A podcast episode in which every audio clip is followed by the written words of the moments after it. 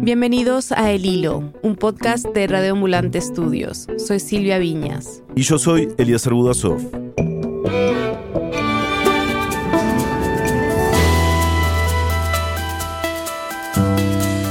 Mientras la mayoría de Europa planea su reapertura post-pandemia y Estados Unidos anuncia que su población vacunada ya tiene la libertad de no usar mascarilla, salvo en lugares como hospitales, transporte públicos y albergues, Latinoamérica sigue estancada en una ola con más casos y muertes que el año pasado.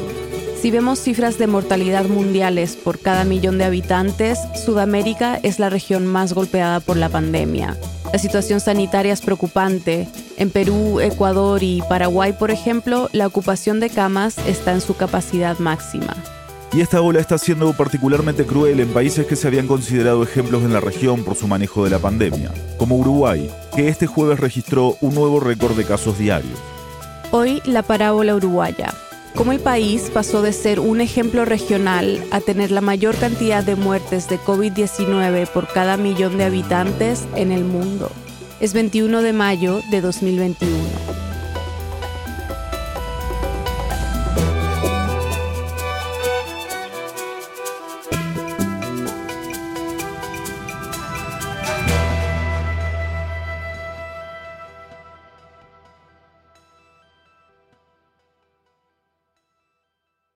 El año pasado Uruguay se veía como un ejemplo mundial. ¿Por qué? Uruguay fue la excepción a nivel de Latinoamérica y casi que también a nivel mundial por una mezcla de factores que todavía estamos tratando de determinar bien, no lo sabemos. Él es el periodista Leo Lagos. Soy el editor de la sección Ciencia del periódico La Diaria donde también tenemos un podcast que ahora se llama Mezcla en Pandemia. Durante el último año, Leo se ha dedicado a cubrir la pandemia en Uruguay. En Uruguay se dieron una serie de condiciones que incluso nos llevamos a preguntar por qué éramos tan distintos a lo que pasaba en Argentina, lo que pasaba en Brasil, que son los países que tenemos alrededor en algún momento se llegó a pensar que como tomábamos mucho mate, eso nos podía conferir alguna especie de protección. Pero nuestros hermanos argentinos y los brasileños del sur y los paraguayos toman yerba mate y no les estaba yendo igual de bien. En un momento también se llegó a pensar que tendría que ver con el hecho de que Uruguay tiene un buen sistema de vacunación obligatorio durante la niñez.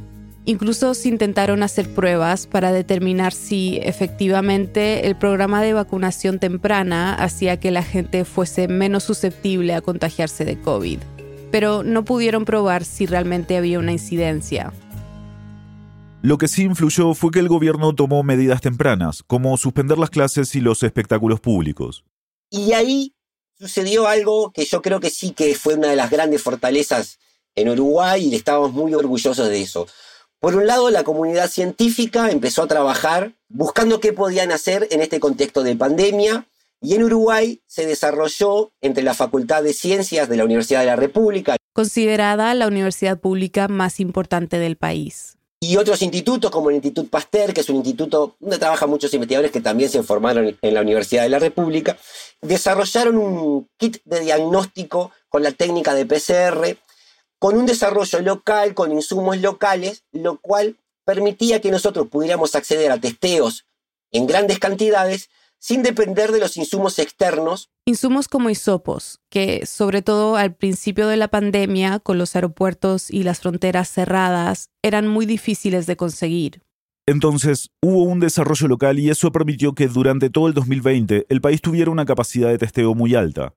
Pero hubo algo más creo que el mayor acierto del gobierno fue crear lo que se llamó el Grupo Asesor Científico Honorario, creó un grupo de científicos de primera línea de distintas instituciones, nuclea a casi más de 50 investigadores e investigadoras, para que aportaran la mejor evidencia disponible en cada momento. Todos sabemos además que la evidencia fue cambiando a medida que pasaba el tiempo, es una enfermedad nueva, no lo conocíamos. Entonces, teníamos un gobierno basado en la evidencia científica y una alta capacidad de testeo que permitía hacer la estrategia que creo yo y otras personas en otros lados creemos que es la más exitosa, que es lo que se llama Tetris. Por las palabras en inglés que forman esta estrategia de tres partes. Primero, el testeo de la mayor cantidad de personas posibles. Luego, el rastreo de las personas que estuvieron en contacto con algún infectado por el virus. Y por último, el aislamiento del contagiado y las personas con las que tuvo contacto. Esas tres cosas, testear, rastrear y aislar, fueron los ingredientes para que en el 2020 Uruguay tuviera un número de transmisión muy bajo. Incluso llegó a tener días en los que no se detectaron nuevos casos. Y a diferencia de otros países, en Uruguay no hizo falta decretar confinamientos obligatorios o toques de queda para que las personas se quedaran en casa.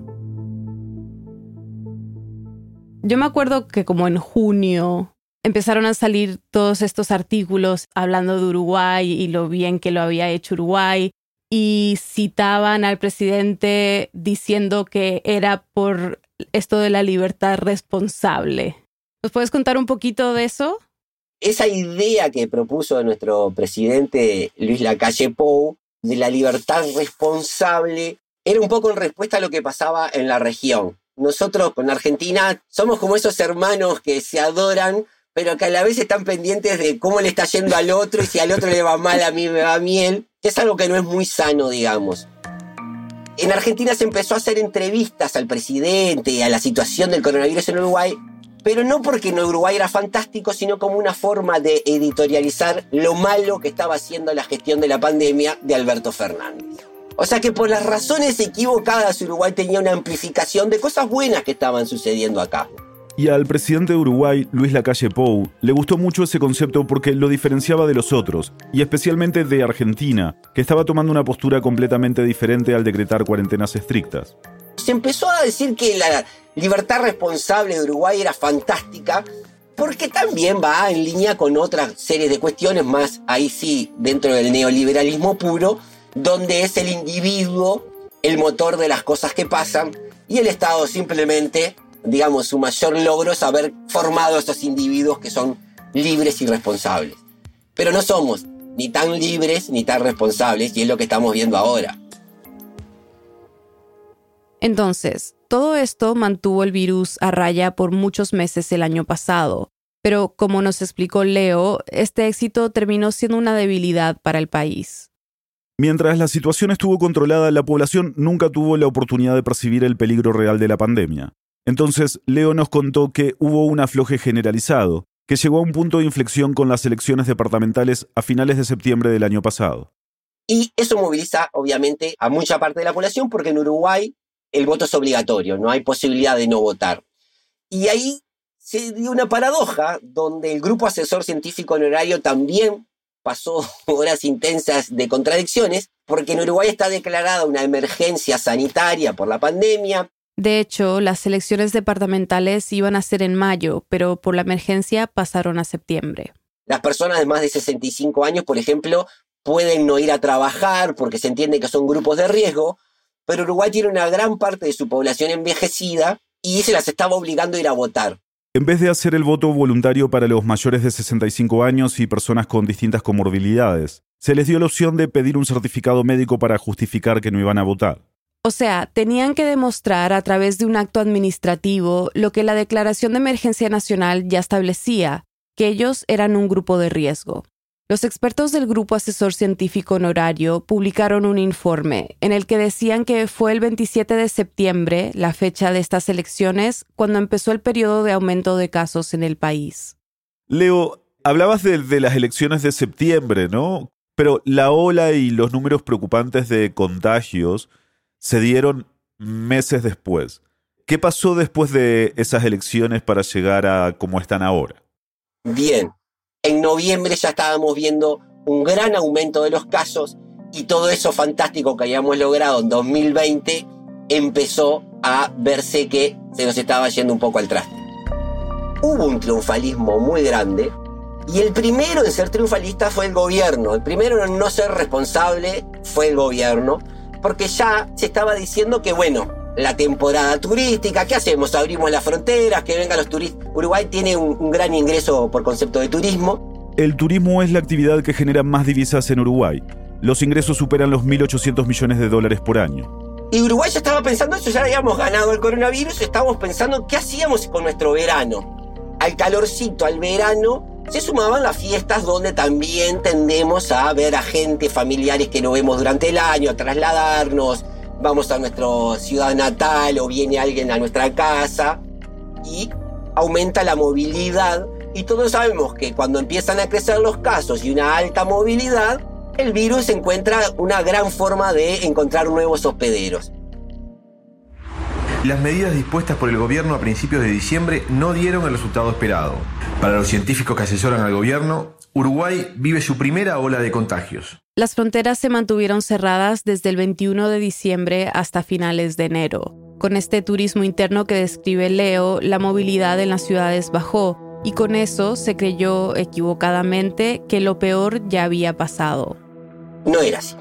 El grupo asesor científico honorario dijo, estamos viendo que están bajando los números, se está aplanando la curva, achatando la curva, aquel concepto tan fantástico que empezamos a escuchar al principio de la pandemia, pero lo decían, no sabemos si eso se debe a un efecto real de las medidas que estamos adoptando o a este efecto del verano, digamos. Y ahí, en febrero, este grupo asesor científico honorario establece dos escenarios. El primero era que el número de contagios se mantuviera o disminuyera. La recomendación, en ese caso, era comenzar una reactivación escalonada respetando determinados protocolos. El segundo escenario era lo contrario. Los números de contagios comenzarían a crecer y el país entraría en una etapa de transmisión comunitaria del virus. Y esto fue exactamente lo que pasó. Ya volvemos. Si quieres mantenerte al tanto de los temas que cubrimos, te va a interesar nuestro boletín semanal. Todos los viernes, a primera hora, recibirás el episodio, enlaces para profundizar en el tema y una selección de las noticias más importantes de la región. Y te adelantamos que la próxima semana el hilo hará un anuncio que nos emociona. ¿Quieres saber más? Suscríbete en elhilo.audio slash boletín. Estamos de vuelta en el hilo.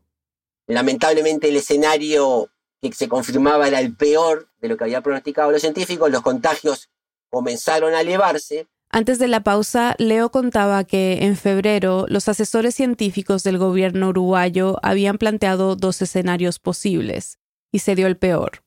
Y ahí se produjo una especie de divorcio, desencuentro entre este gobierno que había creado un grupo asesor científico y le había dado toda la confianza, que decía que había que hacer, distintas sociedades científicas, médicas, de profesionales empezaban a alertar que las emergencias se estaba complicando, que los lugares en las camas de CTI se estaban ocupando en mayor grado, que esto venía creciendo, que algo había que hacer. Y el gobierno se sintió acorralado y demasiado enamorado de su concepto de libertad responsable y consideraba que ahora hacer un parate a Alberto Fernández sería con un costo carísimo. O sea, decir 15 días paramos todo, no, no era aceptable. Entonces, a partir del 1 de marzo, el país retomó sus actividades habituales, incluyendo la vuelta a clases. Ese mismo día comenzó también la vacunación, y los números siguieron en aumento. Para comienzos de marzo, Uruguay estaba registrando 900 casos diarios. Eso subió a más de 1.500 en un día a mitad de mes, y así siguió subiendo. Llegó a un récord hasta ese momento de casi 2.700 casos el 22 de marzo. Y el gobierno entonces llega al 23 de marzo adoptando una serie de medidas para reducir la movilidad que fueron insatisfactorias. Insatisfactorias dichas por los científicos, dichas por las sociedades de médicos intensivistas, por los del CTI, por distintos sectores, por las gremiales del trabajo. Esos días se comenzó a hablar de una estrategia, blindar abril. Pero para los expertos, las medidas para conseguirlo eran pocas. El gobierno decretó el cierre de las tiendas libres de impuestos que atraen a muchos brasileños. De hecho, las fronteras estaban parcialmente cerradas. El gobierno también anunció que por unas semanas cerrarían oficinas públicas salvo servicios esenciales. Se suspendieron las clases y espectáculos, se cerraron clubes y gimnasios y se prohibieron las fiestas y eventos sociales, pero los bares y restaurantes siguieron abiertos hasta la medianoche los centros comerciales e iglesias continuaron operando.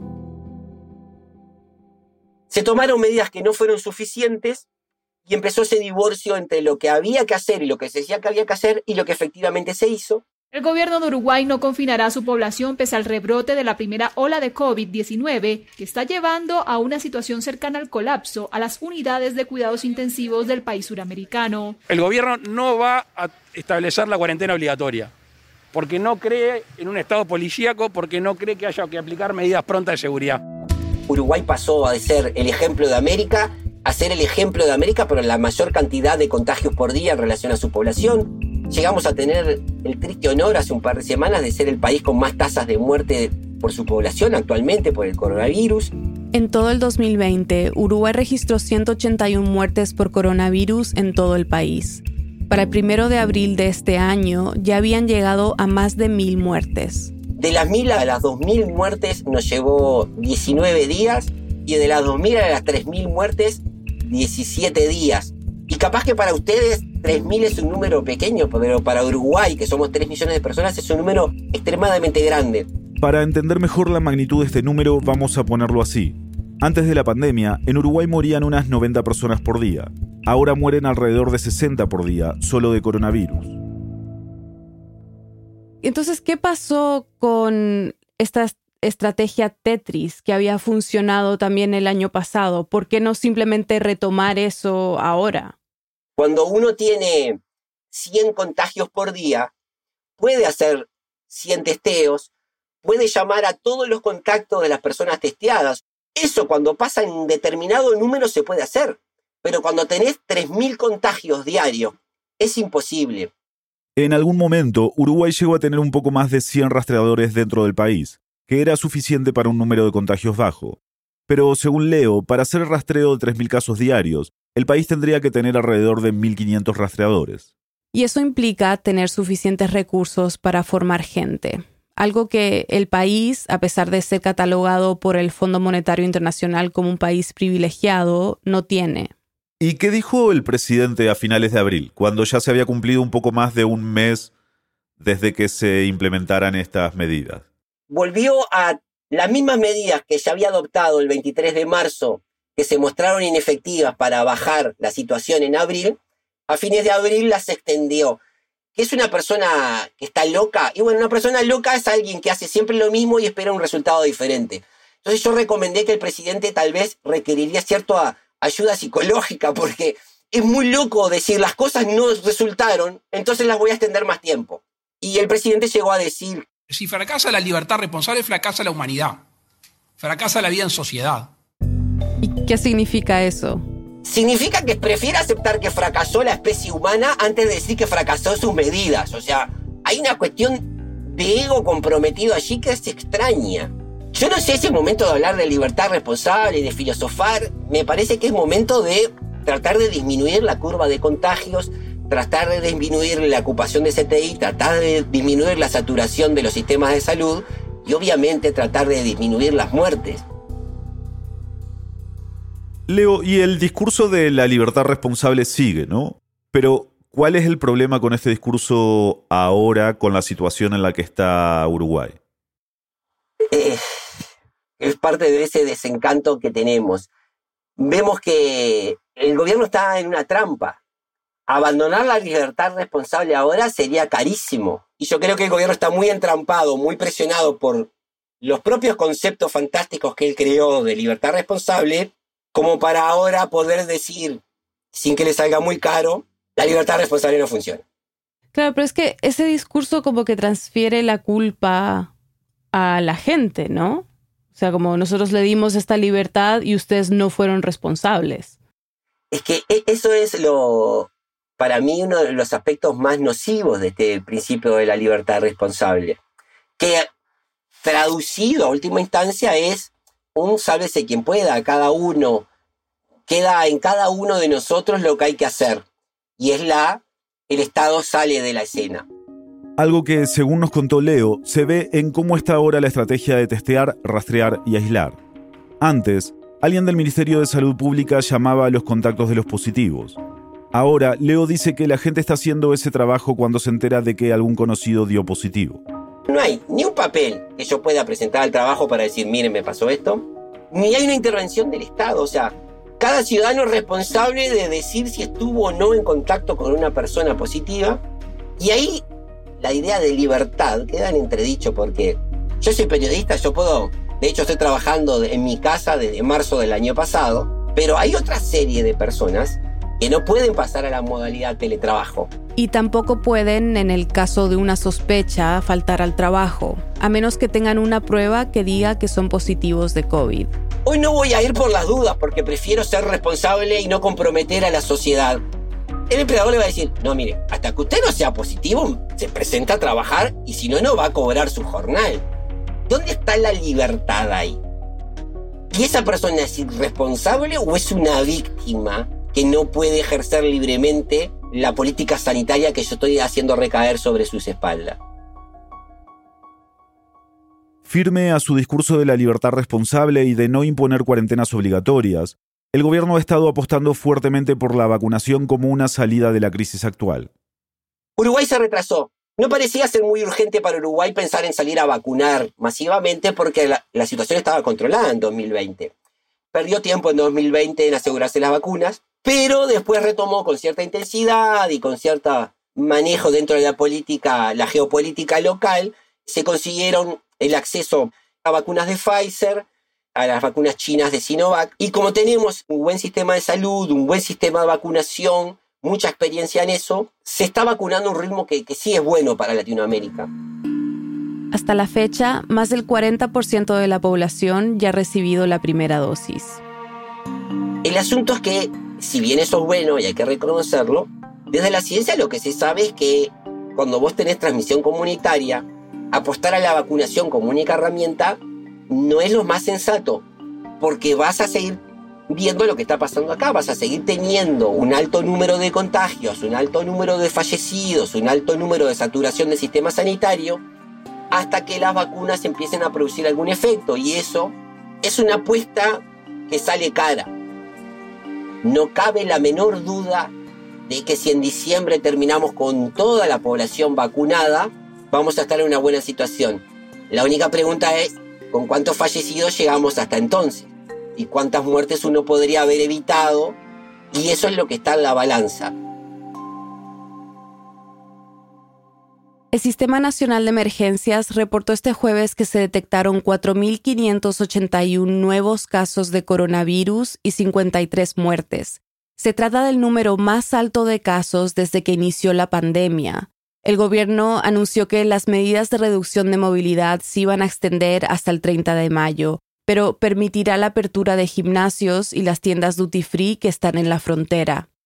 El país se encuentra actualmente en una especie de meseta. Los casos no bajan de forma consistente. Y como dice Leo, para un país como Uruguay, una meseta de unos 3.000 nuevos casos diarios es como el Himalaya es como que todos los días miramos esto como el sorteo de la quiniela, la lotería. Vemos los números, entonces un día bajó 200 y ya hay alguna autoridad que dice están bajando. Al otro día suben 100, entonces las autoridades no hablan, ese día no dicen nada. Pero nos vamos acostumbrando a esos números. Entonces, los datos que hay no son buenos. Lo que hay que hacer más o menos, ya está dicho desde febrero, hay que reducir la movilidad, hay que cerrar actividades Estamos prolongando esta agonía, prolongando la cantidad de número de casos, cuando tal vez lo más sensato hubiera sido decir, esto no funciona, vamos a parar todo el país 20 días, vamos a destinar tanto dinero para las personas de esta y de esta manera, pero estas dilaciones, este no tomar medidas porque me van a salir costosas, lo que estamos viendo es que prolongadas en el tiempo salen mucho más caras, en vidas pero mucho más caras incluso en esa economía que parece ser el tótem intocable para este gobierno. Según el Banco Central, el Producto Interno Bruto de Uruguay cayó casi un 6% en 2020. Y aunque el gobierno ha implementado algunas políticas de asistencia y ayudas económicas, de acuerdo con el análisis de economistas, no han logrado mitigar un aumento significativo de la pobreza. El impacto económico se ha visto en el aumento del desempleo, el subempleo y la informalidad, también en el surgimiento de cientos de nuevas ollas populares. Son lo que en otros países se conoce como comedores de beneficencia. Casi la mitad de todas las ollas populares del país funcionan parcialmente por falta de recursos y alimentos. Leo, ¿qué pueden aprender otros países de América Latina del caso de Uruguay? Que no existen ejemplos, que desconfíen de, la, de cuando se te presenta alguien fantástico con otra intención. Eso por un lado, ¿no? Por otro lado, creo que lo que podemos aprender es de ese lado humano. Estas son tragedias personales, son tragedias nacionales, son tragedias políticas, atraviesan muchas cuestiones. Evidentemente, haber apostado por un sistema de salud fuerte en Uruguay fue algo bueno durante 2020 y sé que no es lo que sucede en toda Latinoamérica. Entonces, cuando pase la pandemia, porque va a pasar, los que quedemos, porque no todos vamos a quedar, tenemos que empezar a, entender que la persona que ponemos a cargo de, nuestros países, si tienen una postura de desmantelar los servicios públicos de atención de la salud, nos están perjudicando para cuando venga la próxima pandemia. La enseñanza es que la política atraviesa todo. Creo que la, la lección es esa. El efecto de la pandemia dependió de, de lo que habían hecho los países antes de que llegara la pandemia.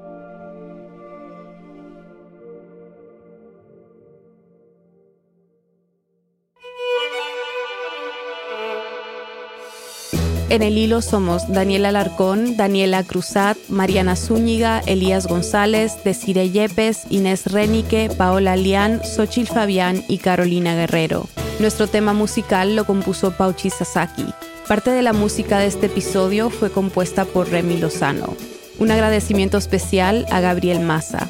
El Hilo es un podcast de Radio Ambulante Studios. Gracias al equipo de Radio Ambulante por todo su apoyo y gracias a quienes se han unido a Deambulantes, nuestras membresías.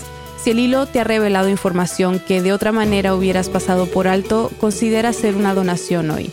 Únete en el hilo.audio slash apóyanos. Y desde ya, muchas gracias. Si quieres saber más sobre esta historia y todas las que cubrimos, suscríbete a nuestro boletín semanal.